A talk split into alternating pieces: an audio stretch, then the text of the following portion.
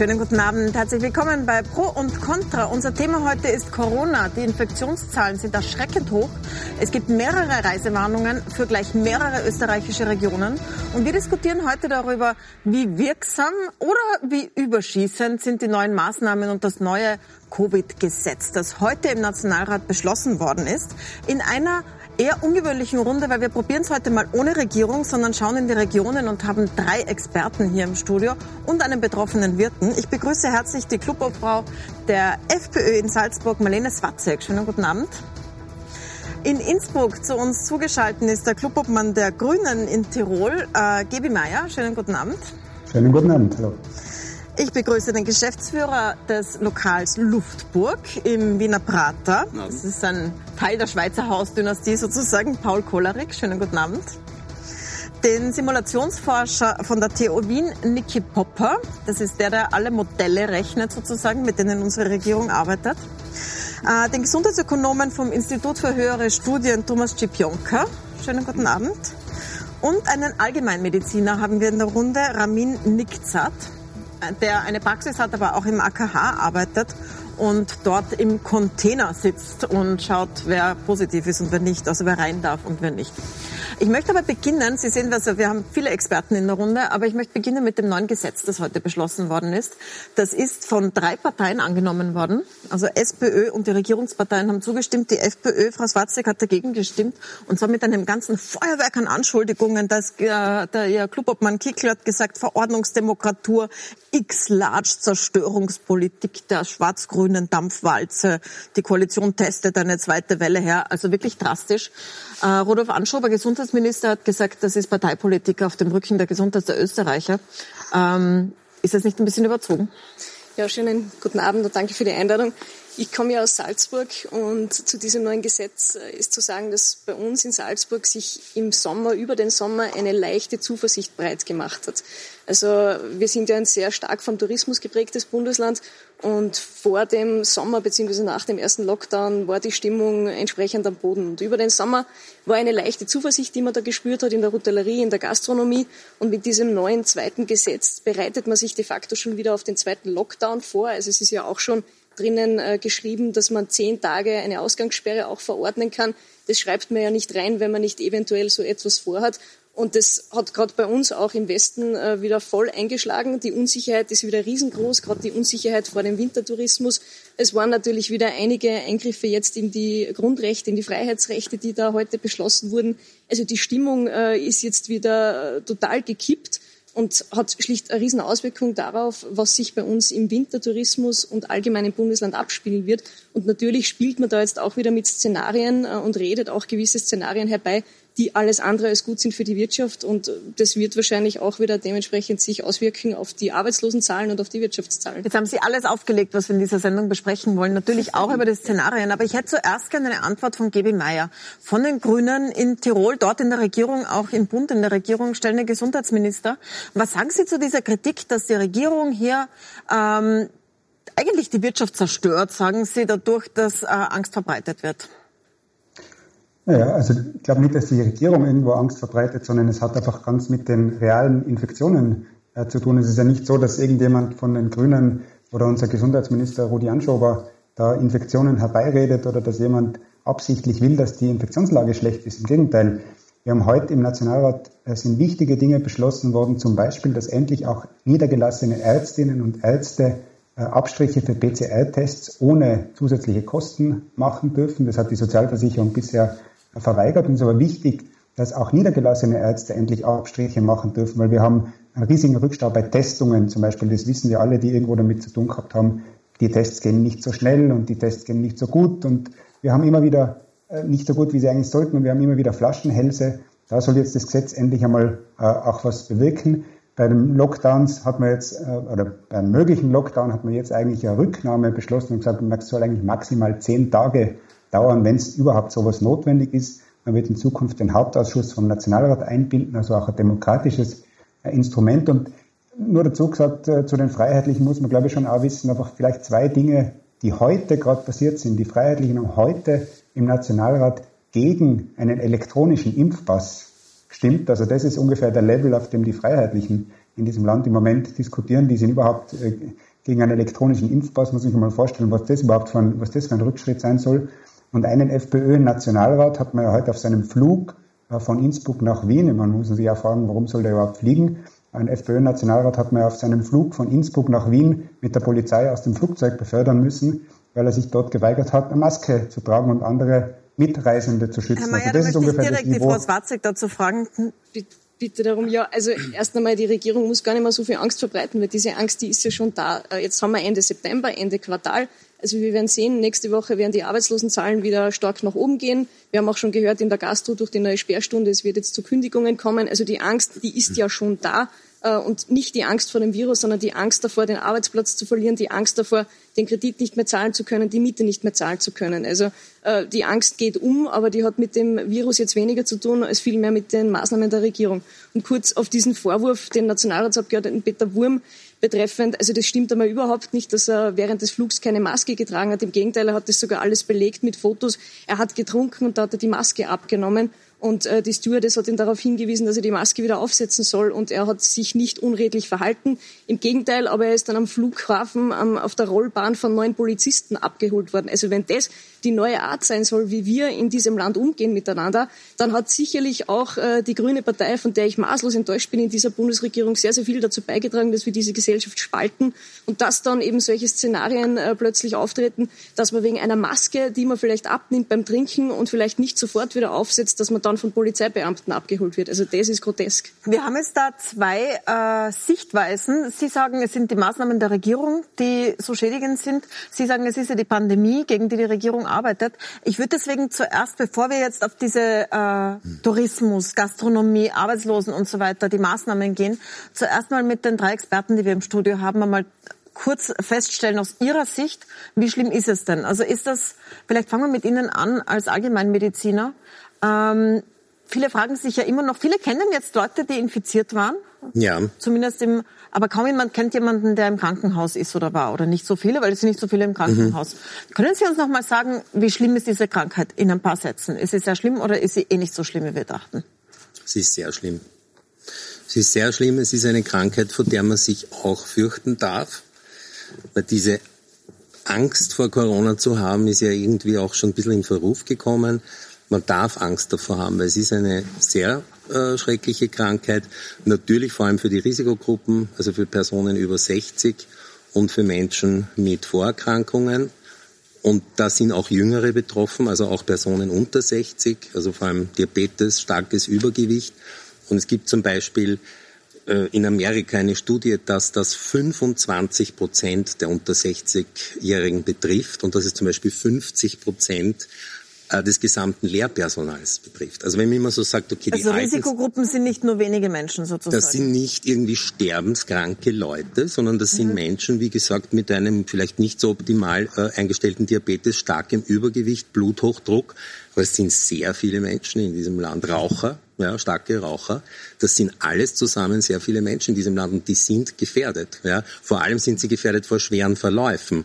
Und äh, ich glaube äh, auch so einen Monat auf der Intensivstation liegen will man auch nicht, auch wenn man es überlebt. Außerdem, was momentan immer mehr Thema wird ähm, in, den, äh, in, der, in der wissenschaftlichen Diskussion, sind die Folgeschäden. Das ist mhm. natürlich acht Monate Pandemie eine, für die Wissenschaft eine, ein, ein Wimpernschlag, aber es zeichnet sich doch schon ab und es kristallisiert sich immer mehr heraus, dass es die gibt im Unterschied zu anderen viralen Erkrankungen. Also definitiv in einem stärkeren Ausmaß als zum Beispiel von der Influenza, mit der das Virus ja gern verglichen wird. Dass das immer noch passiert, finde ich absurd in jeder Hinsicht. Aber nur, um auch hier einen Vergleich zu ziehen. Danke also, für die Einschätzung. Dann haben wir mal das Medizinische, eine Einschätzung.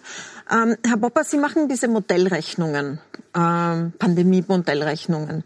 Jetzt, warum sind jetzt alle so überrascht vor den steigenden Zahlen? Ich habe den Eindruck, dass wir im März, April die ganze Zeit gesagt bekommen haben, im Herbst wird's schlimm.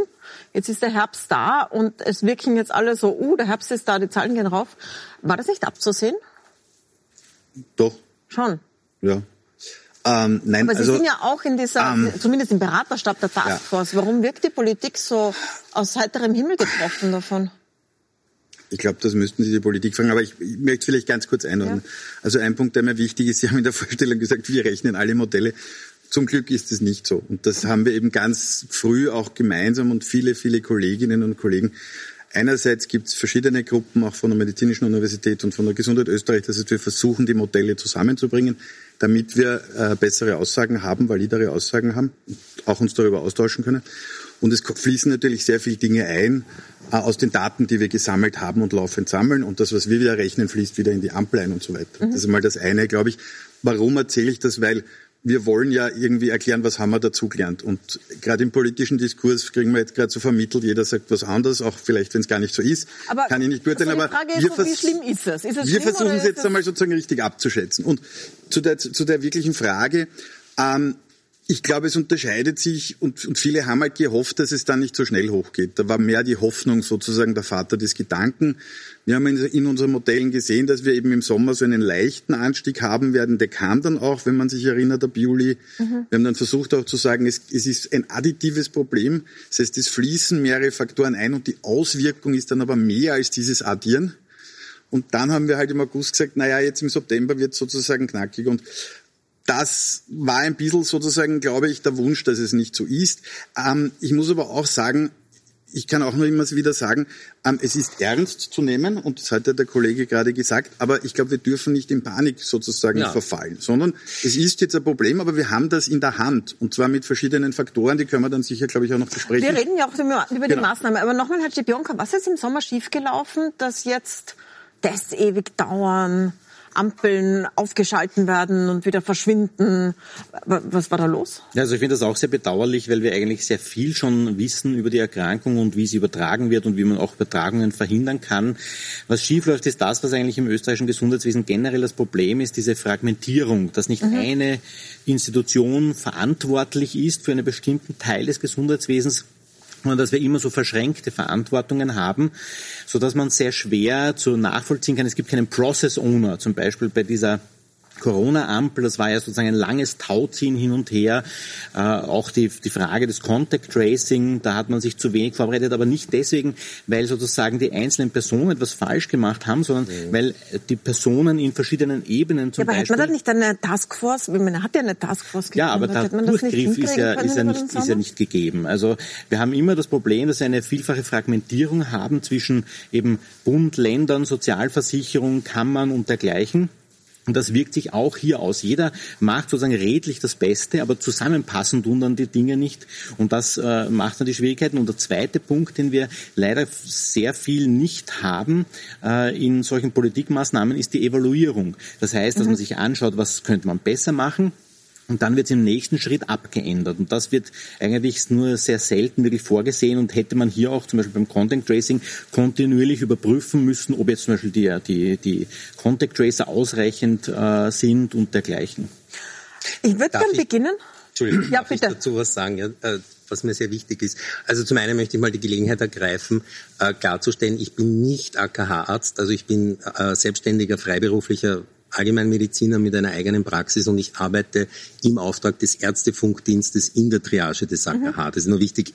Erstens, ich bin wirklich vollkommen unabhängig und auch der Stadt Wien ist es wichtig, äh, dass ich also dass, dass klar ist, dass ich nicht für Sie spreche. Genau, ja, ist verständlich, ja, weil ich immer wieder als AKH bezeichnet werde. Klar, die Leute können das jetzt nicht so unterscheiden, was ist eine Triage und was sind die. Aber ja. es, ich bin nicht äh, Stadt Wien.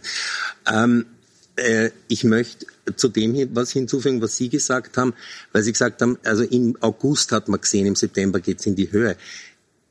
Ich kann nur sagen, wir Ärzte haben das gesagt, als die Pandemie begonnen hat.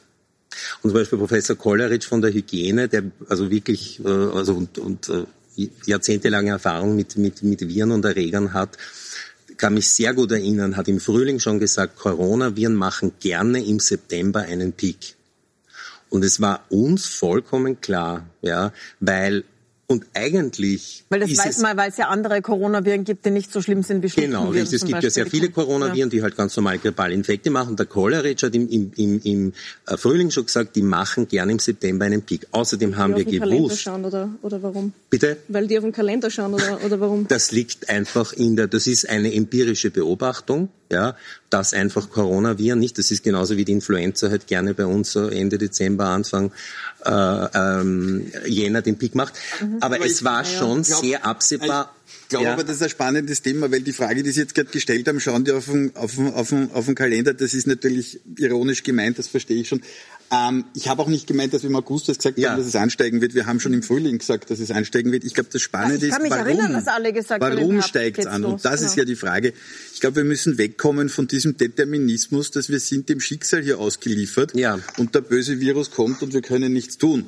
Wenn er kommt, haben wir ein Problem. Aber es gibt Faktoren, die wir beeinflussen können. Und das eine ist Kontakt und Hygiene. Ja. Das kann man freiwillig oder durch Gesetze. Das ist eine gesellschaftliche und politische Frage. Und das zweite ist das Testen, Trace und Isolieren.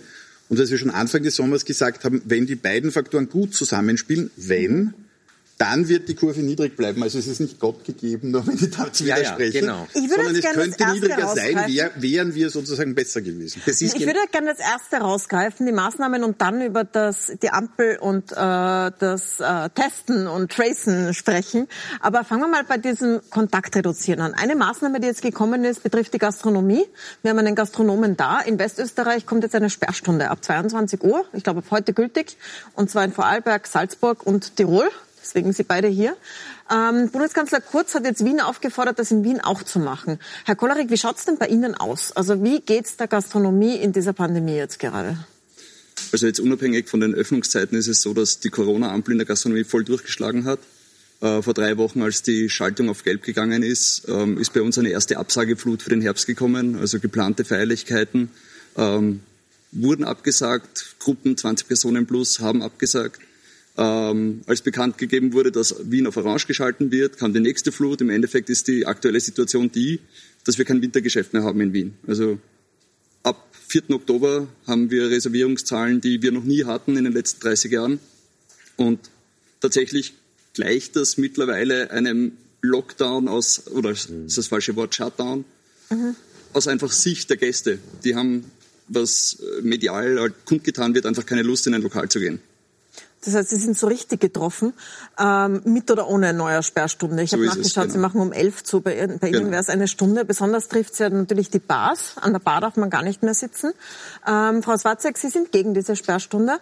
Herr Mayer, Sie sind dafür. Können Sie kurz die Argumente austauschen? Vielleicht fangen Sie an, Herr Mayer, was bringt das? Wenn Leute um zehn nach Hause gehen, sammeln sich die dann nicht erst recht im privaten Umfeld und tauschen dort die Viren aus, wo es das Wichtigste also, das Virus ist nicht nachtaktiv natürlich, wie da immer wieder behauptet wird, oder? Aber was wir einfach gesehen haben aus den Clusteranalysen in den letzten äh, Wochen ist, dass ganz viele Cluster einfach in Lokalen entstanden sind, äh, wo halt ab einer bestimmten Uhrzeit einfach überhaupt nichts mehr eingehalten wird von Abstandsregeln, Hygieneregeln. Wir haben einzelne Lokale, da ist aus einem Lokal stammen 70 positive Fälle an einem Tag äh, oder an einem Abend eigentlich. Da muss man natürlich schon irgendwo, da muss man eingreifen.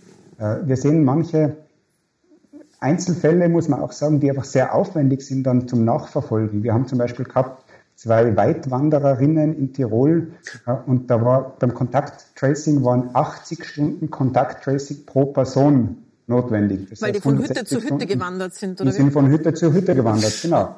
Und wir sehen einfach bei vielen Lokalen abends ist das Kontakttracing sehr, sehr schwierig. Die Leute erinnern sich nicht mehr genau, wo sie waren, wen sie alle getroffen haben. Und ich würde mir eh wünschen, dass man alles offen lassen kann. Ich wünsche also ich wünsch jedem das beste Geschäft, ich wünsche jedem die beste Unterhaltung.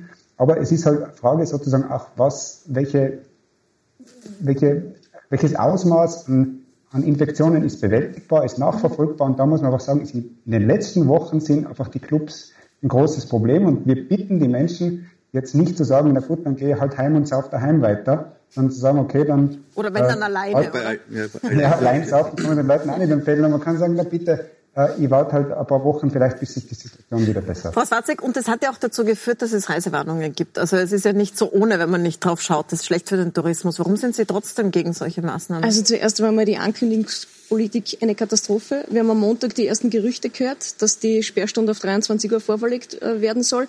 Am Dienstag hat es dann geheißen 22 Uhr und am Freitag tritt es in Kraft. Also die Planungssicherheit für die Gastronomie, für die Hotellerie, die ist wieder einmal nicht gegeben. Das ist äh, eine Katastrophe.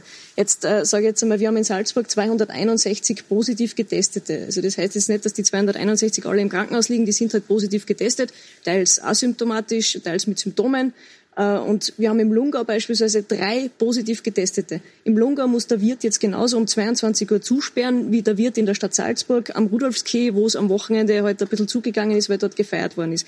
Was wird passieren? Ganz eindeutig, das wird sich verlagern. Die jungen Menschen wird man nicht davon abhalten können, dass sie feiern. Das hat man schon auch im, im Shutdown gesehen. Es wird sich verlagern in die Privaträumlichkeiten und dort werden die Cluster dann noch viel schwerer nachvollziehbar werden. Also das äh, wird kommen wie das Amen im Gebet und es ist einfach nicht nachvollziehbar, warum der Wirt jetzt um 22 Uhr zusperren soll, obwohl er in seinem Bezirk, wie gesagt, der Lungau ist ein klassisches Beispiel, Pinzgau äh, ist auch nicht wirklich stark betroffen und auch andere Gebiete, warum der auch um 22 Uhr zudrehen soll. Bei uns gibt es also Restaurants, da gibt es um 22 Uhr erst, erst die Nachspeise. Also äh, das, das, das ist einfach unverhältnismäßig. kleiner werden, wenn sich nur zehn Leute zu Hause treffen und nicht 200 Leute gleichzeitig in einem Lokal. Das ist einfach mathematische. Herr Mayer, ich kann Ihnen, okay. ich kann Ihnen die großen Cluster in Salzburg kann ich Ihnen sagen. Der erste Cluster war ein ÖVP-Rotaria-Cluster, äh, der zweite Cluster war eine Flachgauer Großfamilie. Das war eine große türkische Hochzeit, wo dieser Cluster entstanden ist. Äh, dasselbe haben wir ja auch in Niederösterreich, wo 700 Gäste, wie sowas überhaupt stattfinden kann,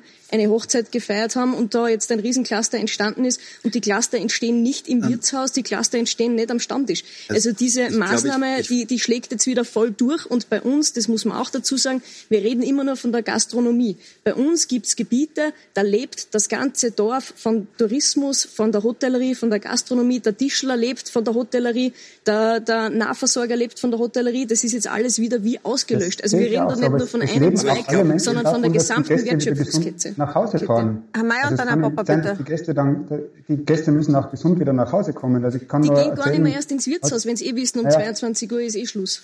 Ja, ja wobei in Wien offenbar auch, wo es die Sperrstunde die neue nicht war, gibt. Welchen Ruf man in Ischgl äh, einmal ja, das war hat, die Tiroler Landesregierung. Nicht rechtzeitig zugesperrt hat. Naja, aber man hat halt auch was gelernt und gesagt, na gut, jetzt muss man rechtzeitig reagieren und wartet halt nicht. Aber Ischgl jetzt bitte zu haben. vergleichen damit, dass ich die Sperrstunde bei Wirtshäusern um 22 Uhr, dass ich da zutrete, das ist ja nicht vergleichbar. Bei Ischgl bin ich bei Ihnen, da haben Sie versagt, gemeinsam mit der ÖVP in Tirol. Aber das ist mit der aktuellen Situation und auch mit den aktuellen Zahlen nicht vergleichbar und ist nicht verhältnismäßig. Ich glaube, ich würde jetzt gern kurz mal was sagen, weil ich, also mir geht es als Bürger irgendwie so, dass ich das sehr schwierig finde, dass sich jetzt politische Parteien permanent erklären, wer da jetzt was schlauer macht und was gut funktioniert. Das ist wichtig, das ist mir auch klar, diesen Diskurs braucht ähm, mir ist ein anderes Thema wichtig. Wir diskutieren jetzt schon wieder, welche Branche ist ganz böse und was ist ganz furchtbar. Ich habe das erlebt über die Zeit bei unseren Modellen, wenn wir irgendwas prognostiziert haben, da kam dann sehr schnell, ja, die Schulen sind schuld und die Arbeitsplätze sind schuld und dann sind es die großen, dann sind es die Hochzeiten von irgendwelchen Bevölkerungsgruppen oder Gottesdienste. Und da möchte ich davor warnen. Ich möchte das ein bisschen anders versuchen reinzubringen, nämlich es gibt ganz viele Aktivitäten in unserer Gesellschaft, die wichtig sind und Ihnen werden andere wichtig sein mit dem Kollegen von den Grünen. Ähm, das ist weltanschaulich wahrscheinlich so. Uns ist wichtig, für uns sind alle sozusagen gleich wichtig moralisch, ja, sozusagen oder gesellschaftlich. Und ich glaube, man kann in allen Bereichen etwas Sinnvolles tun und sozusagen einige gewisse Dinge wegtun. Also ich würde es nicht so aufteilen, ja, sondern so. Das heißt, wenn ich zum Beispiel auf das heißt, Urlaub jeder war. Jeder soll ein bisschen zurückschrauben. Genau, wenn ich zum Beispiel auf Partyurlaub war, ja, und ich kann es mir leisten, weil ich Studierender bin, das habe ich im Sommer sehr oft gesagt, ja, dann bleibe ich halt bitte eine Woche zu Hause, ohne dass ich vielleicht kompliziert testen gehe, sondern schaue, dass ich möglichst niemanden treffe. Wenn ich eine Veranstaltung besuche, detto, wenn ich in einem kritischen Bereich arbeite, und das weiß ich ja, Sie kennen das sicher, da verhalten sich die Menschen völlig anders. Ja. Und ich glaube, wir müssen wegkommen von diesem Einteilen in, das ist wichtig und das ist nicht wichtig, sondern man kann in jedem Bereich seinen Teil beitragen, das ist das eine. Aber das geht, das ohne, geht das ohne Regeln? Das würde ich gleich gerne besprechen. Ich glaube, wir müssen eine kurze... Was ist, was ist, wichtiger und was ist weniger wichtig? Da geht es um die, um die Gesamtwirtschaft. Naja, also der eine Bereich ist vielleicht äh, für Salzburg gerade gerade wichtig, weil wir extrem abhängig sind vom Tourismus wirtschaftlich, aber es geht um die gesamtwirtschaftliche Entwicklung. Mir ist jetzt nicht wichtig, ob ich äh, länger als 22 Uhr im Wirtshaus sitzen kann. Also naja, das, für den Wirt ist das aber äh, wichtig, weil sonst macht er kein Geschäft. Sonst macht er kein Geschäft. Aber dafür, das ist, dafür hätte ich muss kurz unterbrechen, weil wir machen eine kurze Pause. Wir sind aber gleich zurück, weil es hätte ja genau für das, was hier gesagt wird, es hätte eine Ampel gegeben, die bezirksweise mhm. sagt, was man machen kann. Wo ist die Hinverstunden? Warum funktioniert das mit den Tests nicht? Und äh, wird es einen zweiten Lockdown? Lockdown geben. Und wie wird der ausschauen? Das besprechen wir gleich. Bleiben Sie dran bei Pro und Contra. Wir sind gleich wieder da.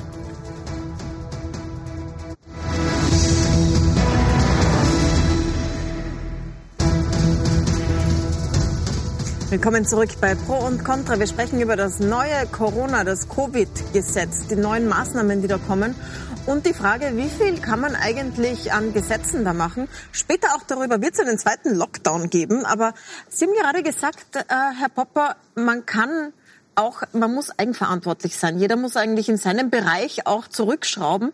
Ähm, Geht das, Herr Cipionka? Sie sind Gesundheitsökonom. Kann man das den Leuten selbst überlassen, quer durch die Branchen, dass sie aufpassen und sich halt zurückziehen, Kontakte einschrauben? Da braucht es einfach Regeln.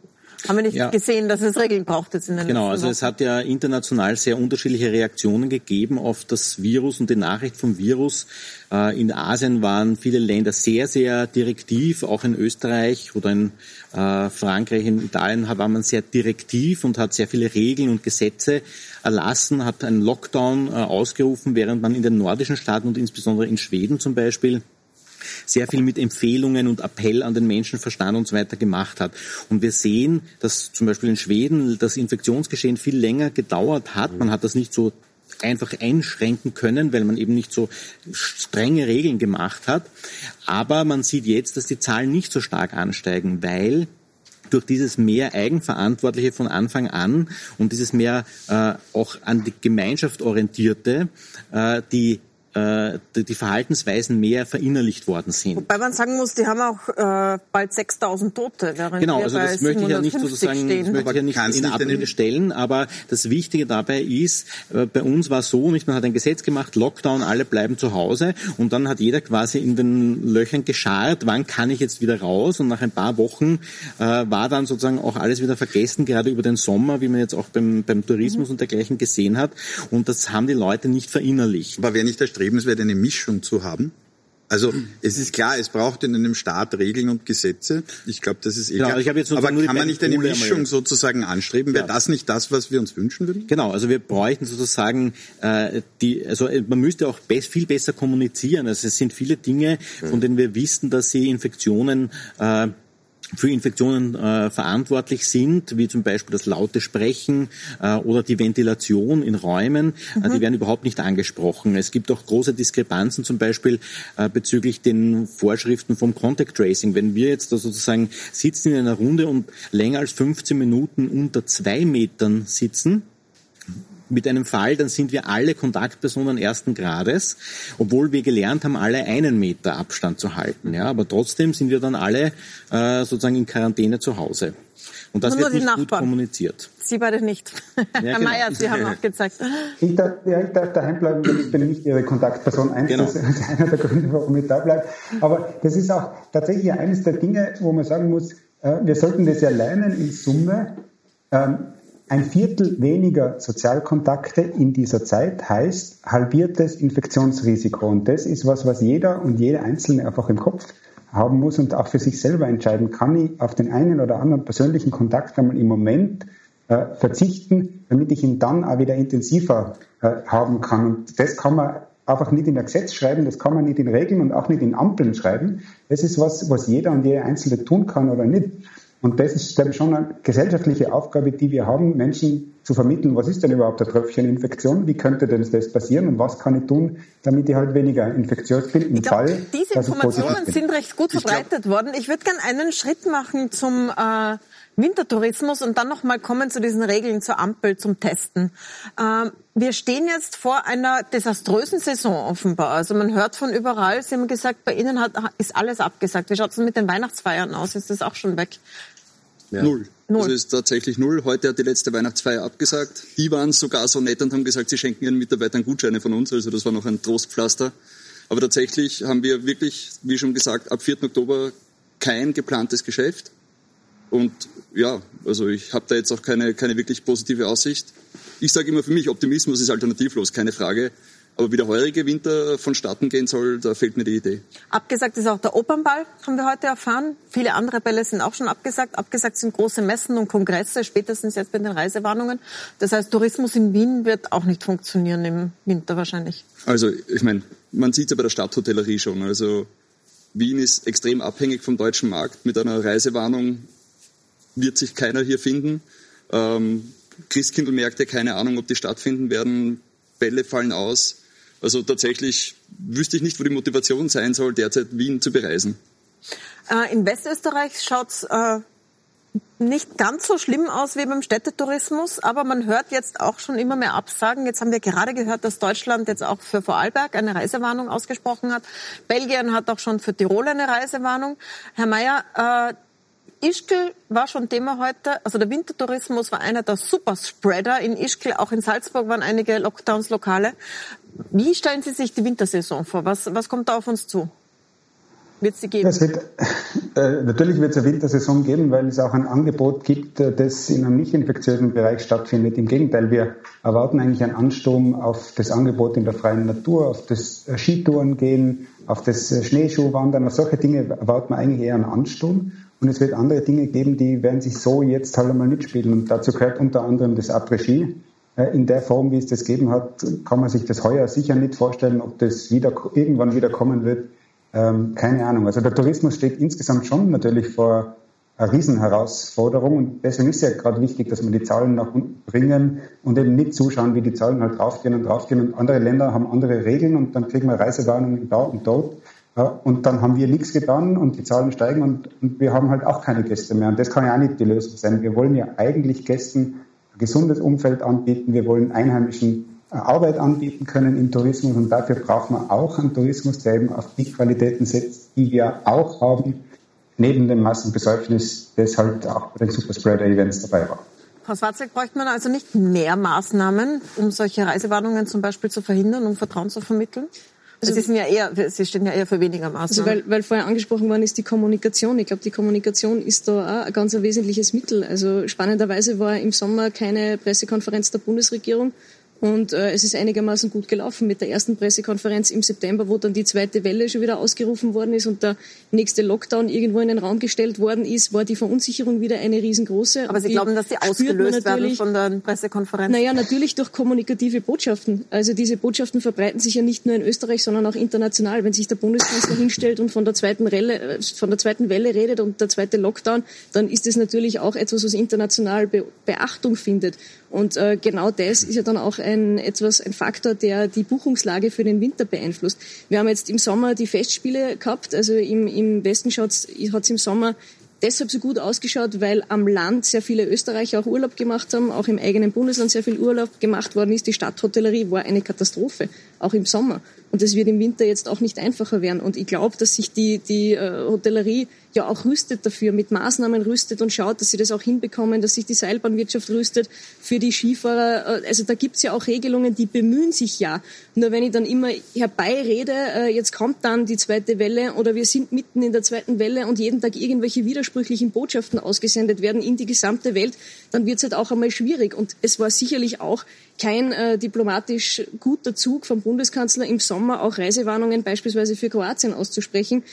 Es ist sowieso ein Wahnsinn, dass innerhalb der Europäischen Union äh, da, da ein Wildwuchs an, an Reisewarnungen jetzt momentan wieder, wieder auftaucht, der eine für den anderen. Das, wie soll das funktionieren künftig? Und das hat natürlich auch mit kommunikativen Botschaften zu tun. Jetzt hat es ja Maßnahmen gegeben, um solche äh unklaren Zustände einzudämmen. Also es ist die Ampel entwickelt worden mit sehr klaren Kriterien, wann die schaltet auf Gelb, auf Orange und auf Rot. Und es ist versprochen worden, dass sehr viel getestet wird und dass alle Kontakte nachverfolgt werden. Das waren eigentlich die drei Dinge, die uns versprochen worden sind. Jetzt funktioniert es nicht so richtig. Die Ampel ist irgendwie war drei Tage im Betrieb und dann war sie schon wieder nur mehr eine Empfehlung. Herr Popper, warum hat das nicht funktioniert? Puh, das, das können ist, Sie nicht sagen. Das ist eine politische Frage. Also ja. ich glaube, das ist vielleicht schon wichtig. Der eine Punkt ist, die Ampel ist ein Werkzeug, wie wir es in der Wissenschaft kennen, um solche Entscheidungen transparent zu machen. Aber jetzt ist sie nur das, mal ein, Werkstatt für den, ein Werkzeug für ja, den einzelnen das, Bürger geworden, Ich glaube, das, das würde jetzt zu weit führen. Also Nicht ich glaube, mir ist wichtig, es ist auf jeden Fall besser gelöst wie in Deutschland, wo zu Beginn nur die positiv Getesteten reingeflossen sind. Die machen das jetzt auch schon sehr ähnlich wie wir. Das ist die Grundidee war eine sehr gute, hier zu sagen, es ist regional. Das, was wir sagen können, ist, ja, regionale Maßnahmen machen Sinn. Das wurde ja dann auch diskutiert. Ja, macht das überhaupt dann Sinn, wenn ich eine Bezirksgrenze habe? Wir, wir schauen das in unseren Netzwerkmodellen an und man kann da sehr gut sehen, dass solche lokalen Maßnahmen auch in Zukunft Sinn machen. Und ich glaube, wir müssen da jetzt auch wieder mal ein bisschen sozusagen, ich weiß, das ist total unbefriedigend für die Menschen. Es ist eine schwierige Situation, aber diese Werkzeuge können helfen, vor allem weil es uns ja darum geht, wenn wir schon Maßnahmen haben, die zumindest jetzt über den Winter möglichst lokal einzugrenzen. Das Aber ist das eine. Herr Mayer, ich frage Sie als äh, Grüner jetzt, ich meine, und in Tirol sind Sie auch in der Regierung, warum ist diese Ampel gestorben, bevor sie überhaupt äh, richtig in Funktion gekommen ist? alle in der Runde fordern regionale Maßnahmen. Das hätte ja ermöglicht. Warum sind da sofort bundesweit gekommen? Ja, alle wollen regionale Maßnahmen, außer diejenigen, die es trifft. Ne? Die, da, die sagen dann sofort, äh, bei mir aber bitte nicht. Ja? Das ist ja eh nachvollziehbar. Ich finde, die Ampel hat, also jetzt ist sie zum ersten Mal auch gesetzlich verankert, das ist grundsätzlich richtig. Ich glaube, dass es aber schon eine flexible Ampel braucht in dem Sinn, dass man tatsächlich auf das aktuelle Infektionsgeschehen reagieren kann. Es macht halt einen Unterschied, ob die Infektionen aktuell in Schulen stattfinden oder auf Partys oder auf Hochzeiten oder. Ja, aber das ist ja in der Ampel genau inkludiert, ja, möchte ich ja, jetzt genau. kurz anmerken. Und ich meine, ich glaube, ein Problem ist, ähm, der Thomas Cipionka hat ja gesagt, so ein System muss so funktionieren, dass man es einsetzt, lernt und dann adaptiert. Genau. Was wir jetzt hier haben ist, und das kann man vielleicht von der wissenschaftlichen Seite der Politik ein bisschen vorwerfen, die Ampel sollte dazu dienen, eine gewisse Awareness zu haben. Das heißt, mhm. zu sagen, Achtung. Und was ist passiert? Es war so ein, ich zeige jetzt mit dem Finger auf den anderen. Mhm. Ich glaube, wir müssen da wegkommen, dieses, diese Fingerzeigmentalität. Wenn ihr Infizierte habt, seid ihr ganz böse und ihr habt ganz viel falsch gemacht. Und nicht nur in den, in den verschiedenen Communities, sondern eben auch regional. Wir müssen da gemeinsam dann sagen, aha, okay, da müssen wir was tun. Na, und, und ja auch bei, bis hin zu einzelnen mhm. Lokalen. Also es war ja, inzwischen gibt es ja auch Wirte, die sagen, sie hätten doch lieber Listen geführt, dass das immer aufgerufen wird, jeder, der in dem und dem Lokal war äh, soll sich bitte melden. Ich habe sogar neulich mit einem Wirten geredet, der hat gesagt, ich bin ja nicht deppert und geht essen, dann kann ich Zug sperren. Ähm, wie wirkt sich das aus, dass da so ein Chaos ist, Herr Kollerik? Ich meine, zum Beispiel, äh, schaffen Sie es zu testen, regelmäßigere Wir machen das, ja. Also wir haben jetzt das Angebot der Regierung angenommen. Bei uns kommt einmal die Woche ein Labor vorbei. Wir setzen auf dieses freiwillige Testen. Das wird sehr gut angenommen. Also wir hatten ah, das funktioniert jetzt. Letzten Freitag 50 Tests, innerhalb von 48 Stunden das Ergebnis. Gott sei Dank alle negativ. Also das funktioniert, aber am Ende hilft es halt nichts. Wir können unseren Gästen kommunizieren, wir sind getestet, es ist alles gut bei uns. Es ist eine Momentaufnahme. Es erzeugt aber trotzdem keine Lust wegzugehen. Ich meine, ich habe schon in der, unter Kollegen gehört, lieber wäre ihnen ein geplanter Shutdown mit Kostenübernahme durch die Regierung, weil alles besser als ungeplant. Mhm. Weil jetzt Frage, ist es so wie am Anfang in Schweden, oder? So die, nein, die Frage ist auch, nicht wegzugehen, aber keine jetzt Entschädigung. Habe ich, ja. Jetzt habe ich Einschränkungen. Jetzt fallen die Zahlen wieder und danach machen, wiederholt sich das jetzt immer wieder. Was, was ist, was kommt danach? Wir haben halt in Österreich oft einen sehr technokratischen Zugang zu diesen Dingen. Also da wird sozusagen in Ministerien sich etwas ausgedacht und jetzt möchte ich, ich bin selber Wissenschaftler und möchte da sozusagen nicht gegen die Wissenschaft reden, aber das, was Wissenschaftler tun, ist oft nicht das, was ich der Bevölkerung kommunizieren kann. Also diese Corona-Ampel war das typische Beispiel. Jeder Bürger, also wenn ich es aus der Verhaltenspsychologie sehe, denkt, bei Grün ist alles in Ordnung. Aber bei Grün, wir haben ja bereits sozusagen Einschränkungen eben in der Nachgastronomie und dergleichen. Das heißt, ich kann so eine Ampel nicht äh, machen und sagen, es ist alles grün, ja, und dann wundern Sie sich, wenn plötzlich alles plötzlich gelb wird. Äh, und wenn man dann so unklar kommuniziert, was sind die Folgen? Es hat, es hat geheißen, wenn gelb, dann das und wenn rot, dann das. Und nachher hat es wieder geheißen, ist alles wieder nicht so. Es ist auch alles von der Website verschwunden. Man kann es genau, nicht mehr nachlesen, das, was es geheißen hätte. Das erzeugt ja. Unsicherheit in einer ohnehin unsicheren Zeit. Die WHO hat mhm. massiv darauf gesetzt, zum Beispiel mehr verhaltenspsychologische äh, Know-how in die Kommunikation mhm. mit hineinzubringen, damit man eben diesen Fehler vermeidet, ein durchaus technisch, wissenschaftlich gutes Werk wie die Corona-Ampel dann aber auch zu übersetzen für die Bevölkerung und äh, richtig so zu kommunizieren. Ich dann glaub, fragen wir jetzt mal, denn ich, ich würde Sie gerne fragen nach dem Verhalten. Und zwar Verhalten, mhm. wenn es irgendwo einen Fall in der Umgebung gibt oder wenn man Halsweh hat und ein bisschen Fieber. Derzeit ist es so, wenn man zumindest in Wien anruft bei der Gesundheitshotline, dann wartet man sehr lange, fliegt ein paar Mal aus der Leitung, bekommt eventuell einen Test, manchmal erst nach Tagen. Das Ergebnis kommt auch erst nach Tagen. Kontaktpersonen dauern bis zu zehn Tage, bis sie ähm, kontaktiert werden und gewarnt werden. Das soll sich jetzt ändern, weil jetzt neue Leute eingestellt werden. Derzeit ist es noch ein Chaos. Soll man zu Ihnen kommen als praktischer Arzt zum Beispiel? Nein, auf keinen Fall. Das heißt, Sie wollen nicht testen, so wie es jetzt vorgesehen wird?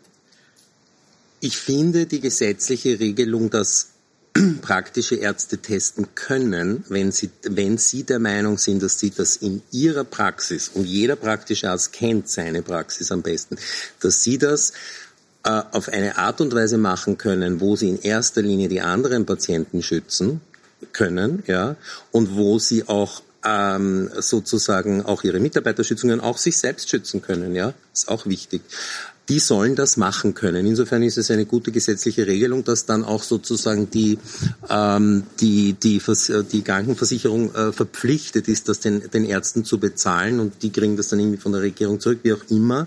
Das finde ich schon in Ordnung. Es soll auf alle, es soll auf keinen Fall eine Pflicht sein, weil äh, der Schuss kann nach hinten losgehen. Sie dürfen nicht vergessen, in unseren Wartezimmern sitzen genau die Risikopatienten. Mhm. Das heißt, es ist für mich undenkbar, dass in einer, in einer, in einer Wiener, äh, sozusagen beim Wiener praktischen Arzt, ja, der im zweiten Stock eines Gründerzeitbaus ist, ja, und ein volles äh, Wartezimmer hat, ich meine, wo wir eh schauen, dass das jetzt nicht zu voll ist. Und dann kommen da die Verdachtsfälle daher. Also das wäre eine Katastrophe. Aber das Ziel, ist ja, das Ziel ist ja nicht, dass die Verdachtsfälle zu den niedergelassenen Ärzten gehen, aber es gibt doch bei niedergelassenen Ärztinnen und Ärzten oft Fälle, wo die Ärztinnen und Ärzte sehen, aha, mit den Symptomen hat der Patient oder die Patientin zwar selber nicht dran gedacht, aber eigentlich ist es ein Verdachtsfall, sagen wir Geschmacksverlust ja, oder ja, sowas. Das haben wir dann, täglich, ja, natürlich. dann soll getestet werden und dann ja. sollen die Ärzte auch die Möglichkeit haben, das ist wichtig. Ich möchte nur mal ganz kurz noch was sagen.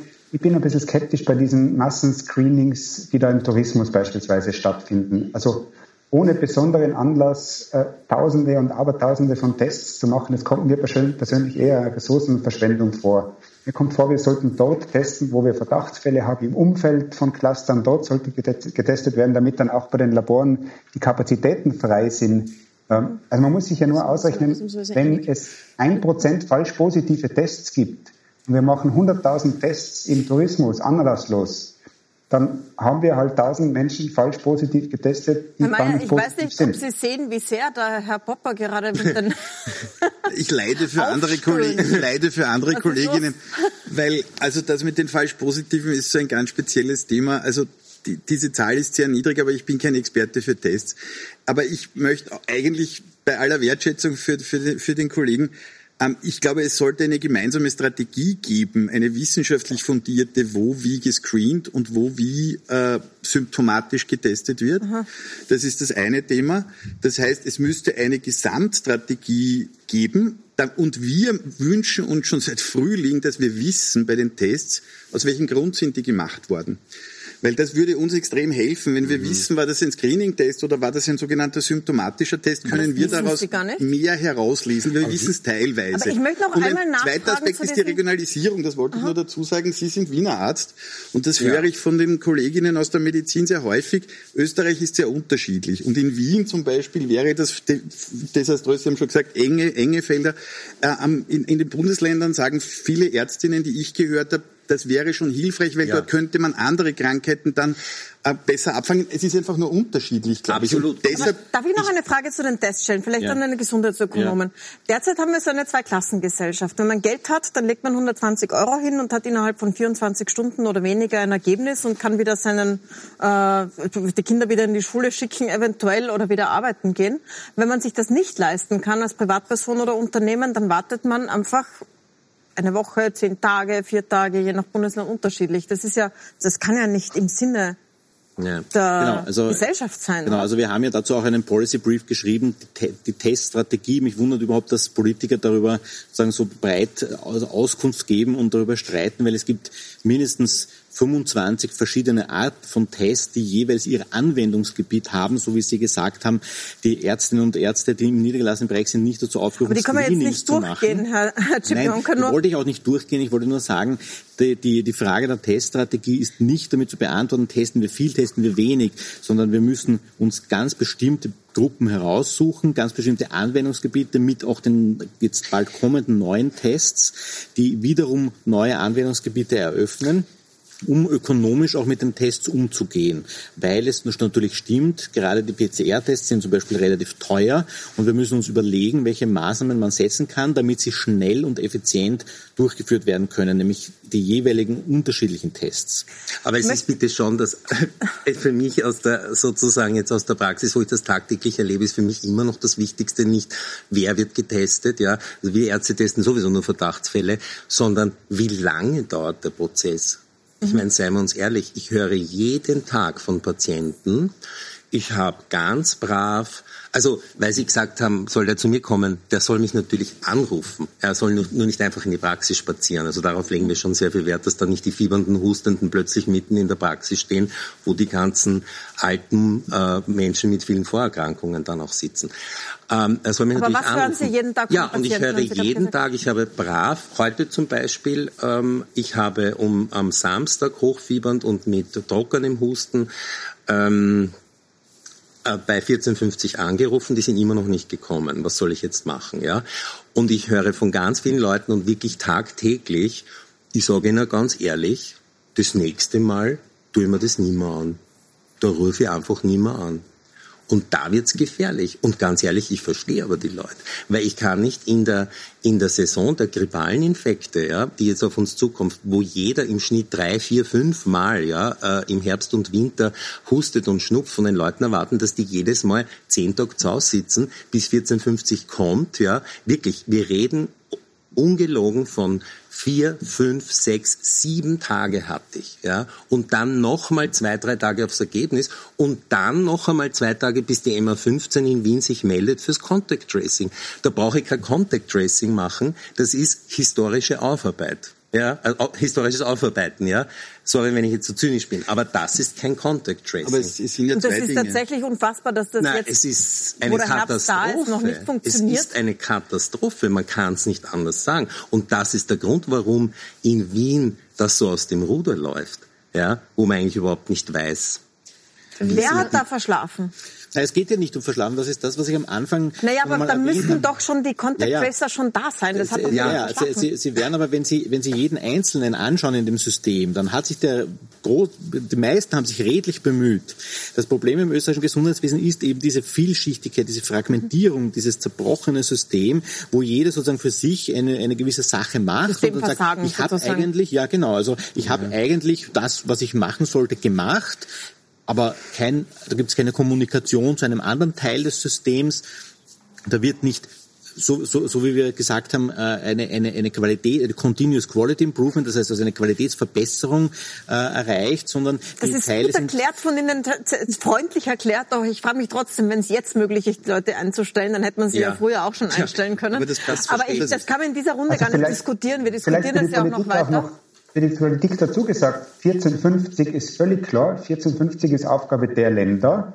Die Länder müssen das tun wir und die anderen Bundesländer müssen 1450 einrichten, 1450 einrichten, betreiben und für ausreichend viel Personal sorgen. Wir sind insgesamt in der mittelbaren Bundesverwaltung und zuständig ist der Landeshauptmann. Das ist aber völlig klar. 1450 müssen die Landeshauptleute zum Laufen bringen. Ich möchte zum Abschluss, aber wir sind fast am Ende der Sendezeit, noch diese Frage, die sehr viele beschäftigt, wird es einen zweiten Lockdown geben, aufwerfen? Wird es in Österreich geben, weit geben oder wird es ihn regional geben? Und einmal Ihre Meinungen einholen. Wir werden das dann noch weiter diskutieren, dann in, in folgenden Sendungen. Aber Frau Zwarzek, was glauben Sie? Also ob es ihn geben wird, kann ich jetzt nicht beurteilen, aber ich warne davor, weil einen zweiten Lockdown können wir uns wirtschaftlich schlicht nicht leisten. Die Auswirkungen des ersten, die merken wir jetzt teilweise, aber die werden wir wahrscheinlich erst im nächsten Jahr oder vielleicht sogar erst in zwei, drei Jahren tatsächlich merken. Und ein zweiter Lockdown äh, wäre wirtschaftlich eine Katastrophe. Und wir sind uns, glaube ich, da alle einig, wir werden mit dem Virus leben müssen. Und, und Sie haben es gesagt, was kommt danach? Was kommt jetzt nach diesem Winter? Also wir können jetzt nicht ständig dann wieder alles runterfahren und dann wieder hochfahren, weil irgendwann ist nichts mehr da zum Hochfahren. Wobei Sie, Herr Kolarek, sagen, es ist ohnehin fast so, weil die Gäste ausbleiben. Sie hätten fast lieber, dass sie geschlossen werden und eine Entschädigung kriegen. Also von einer Kollegin habe ich das schon gehört, genau. Herr Mayer, was glauben Sie? Also, beziehungsweise was werden Sie beschließen? Bei welchen Stufen? Also ich hoffe doch, dass wir aus dem Frühjahr so viel gelernt haben, dass uns kluge Maßnahmen einfallen, die auch ohne Quarantäne äh, funktionieren.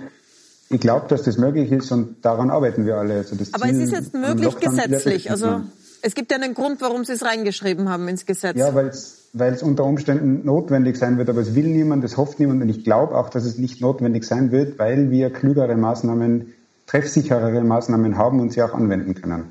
Herr Popper, was man sieht an allen Kurven, beziehungsweise an die Experten in der Runde, äh, ist, dass die Lockdowns ge genützt haben im Frühjahr. In den verschiedenen, überall wo geschlossen worden ist, ist es runtergegangen.